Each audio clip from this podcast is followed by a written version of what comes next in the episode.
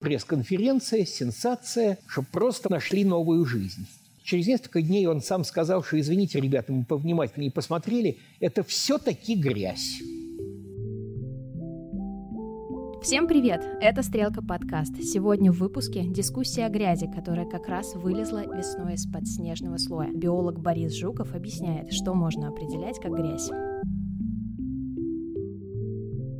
Во-первых, действительно, как нас учили еще на биофаке, что что такое грязь, это химические вещества не на своем месте. То есть как бы ничто не является грязью само по себе, оно становится грязью, когда оно оказывается не там, где надо.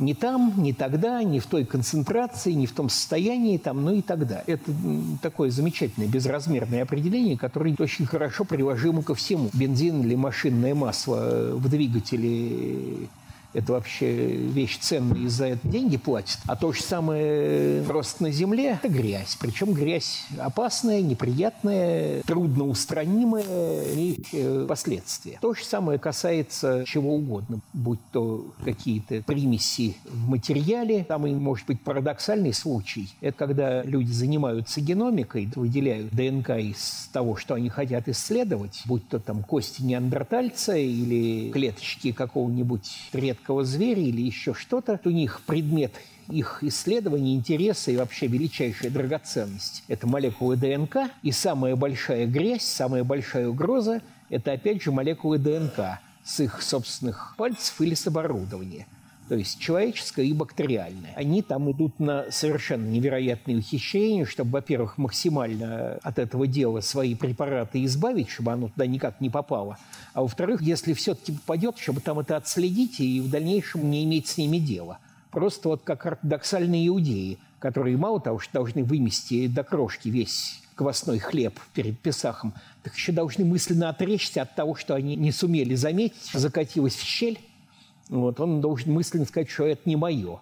Ну, а тут вот даже не мысленно, а должен просто отследить на препарате и в дальнейшем не иметь с этим дела. Когда пробурились к подледному озеру в Антарктиде, 3,5 километра льда, и дальше озеро, которое, ну, в течение, там, по крайней мере, миллионов лет было полностью изолировано от остальной биосферы. Пробурили, вода хлынула в дырку, намерзла на буре, они быстренько это дело заткнули, бур вытащили и ну, стали смотреть, а что в этой воде есть. Они там много чего нашли. Большая часть из этого сразу же выяснилось, что это загрязнение, попавшее туда вместе с оборудованием. Но нашлась какая-то интересная ДНК, которая ни в каких базах не значится, ничему не соответствует, уровень отличия от всего известного, ну, как минимум, новый типа, а то и подцарство бактерий. Сразу пресс-конференция, сенсация – устное сообщение выступавшего питерского генетика попало не только на все наши новостные ресурсы, чтобы просто вот нашли новую жизнь.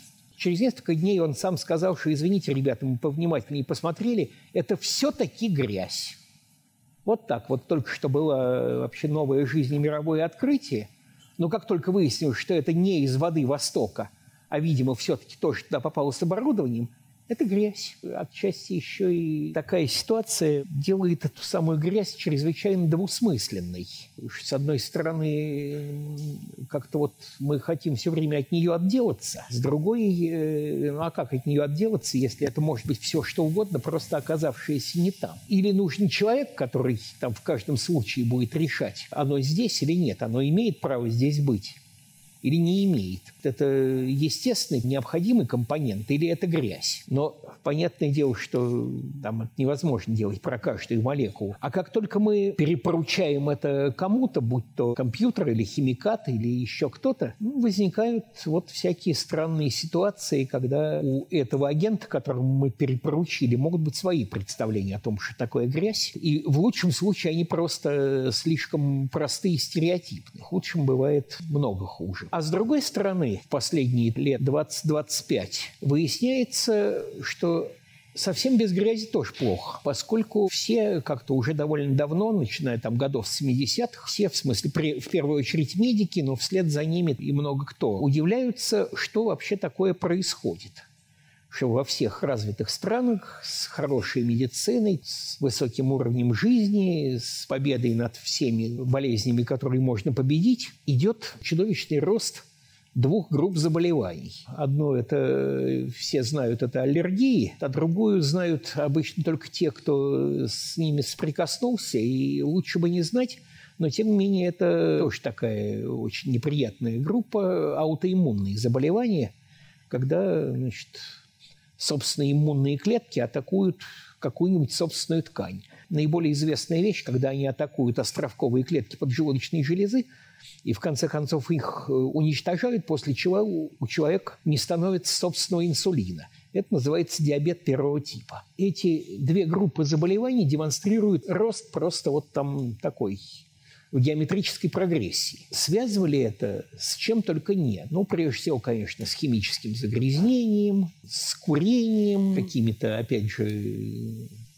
нарушениями в образе жизни. Мои большие друзья, зеленые активисты, немедленно попытались связать это с распространением генно-модифицированных э, культур.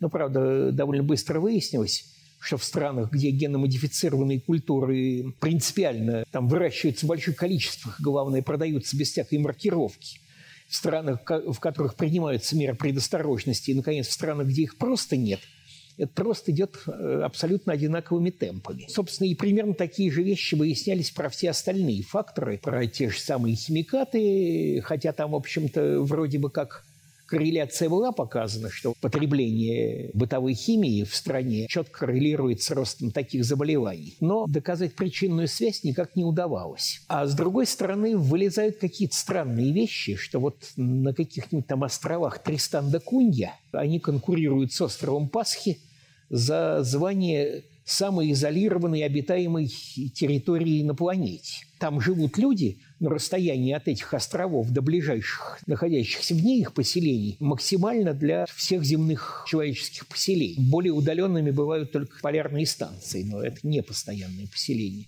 Так вот, на них динамика практически та же, что и в развитых странах, хотя там вроде никакой промышленности нет вообще. Население живет, не сказать, чтобы уж совсем паршиво, но не сказать, чтобы сильно преобразованной, урбанизированной среде и так далее. То есть все факторы там вроде как отсутствуют. А рост заболеваний такой же. И наоборот, в развивающихся странах, ну, я думаю, все видели эти замечательные кадры – китайских рек, когда просто воды не видно, она вся покрыта слоем мусора. Там, значит, все проблемы такой первичной индустриализации, огромный рост загрязнения окружающей среды, огромная скучность населения. В странах еще победнее, там, конечно, не в Китае уже, но где-нибудь в Африке – там еще и такая хорошая антисанитария, да, собственно, и в Китае во многих местах тоже. И там можно найти все, что угодно, там самые невероятные заболевания, о которых Европа уже и забыла. Но вот как раз с аллергиями и с аутоиммункой там как-то все в порядке. Их очень мало, и они не растут. И вот лет так 25 назад такой английский биолог Дэвид Стрэчен выдвинул гипотезу, что все знают, что происходит, если в государстве сильно развита служба безопасности, а шпионов и диверсантов, как на грех, как-то вот маловато – служба безопасности начинает либо их выдумывать, либо просто, так сказать, рассматривать в качестве их э, разных добропорядочных, но чем-то не понравившихся ей граждан. Впечатление такое и как бы это впечатление уже подтверждено конкретными эпидемиологическими исследованиями в разных странах, что именно так действует человеческая иммунка. Причем для нее э, критичная так называемая иммунная нагрузка – или там антигенная нагрузка. Условно говоря, первые два года э, жизни нового человеческого организма.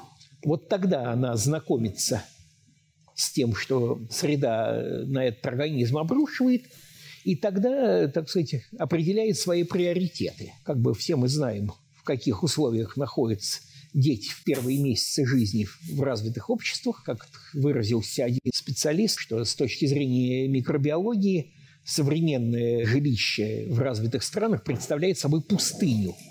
То есть жизни там очень мало микробной. Самая пустынная часть этой пустыни – это, конечно, вот пространство вокруг детской кроватки. Там все моется э, как можно чаще, все убирается, э, что может там привести хоть к какому-то контакту с грязью. То есть, опять же, это может быть еще не доказано строго – Но как бы все исследования, исходящие из этой гипотезы, показывают именно то, что должны показывать, если она верна.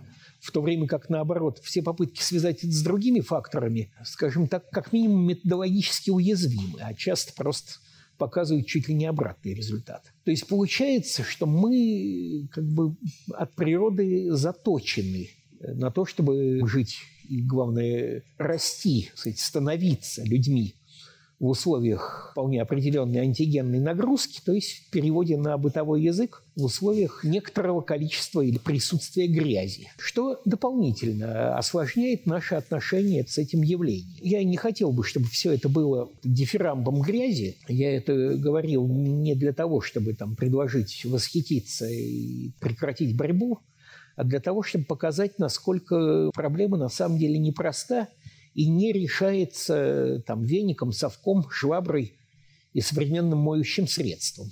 При том, что, опять же, прогресс в этом отношении за последние там, лет полтораста впечатляет. Ну так, на минуточку, вот кто скажет, сколько времени, даже не то, что все население, а вот образованная его часть имеет привычку мыть руки – с каких времен вообще это появилось? Вот привычка регулярно мыть руки. В разных странах по-разному, конечно, но тем не менее, вот за оставшийся там кусок 19 и, может быть, начало 20 века гигиенисты приучили образованных людей, образованных там, на прочие сословия это распространялось потом, регулярно мыть руки. Конрад Лоренс с 1903 года рождения пишет там о своих детских страданиях, когда ему не давали завести собаку. Моя мать принадлежала к тому поколению образованного общества, которое открыло для себя микробов. Ну, правда, фрау Лоренс было уже за 40, когда она его родила, то не менее, вот это опять же конец XIX века. Мы действительно добились больших успехов в уходе от грязи, но оказывается, что это э, все не так просто и порождает свои проблемы. Следующий выпуск «Стрелки подкаст» выйдет через неделю. Подписывайтесь на нас на всех подкастинговых приложениях, ставьте оценки и пишите отзывы. Услышимся. Пока.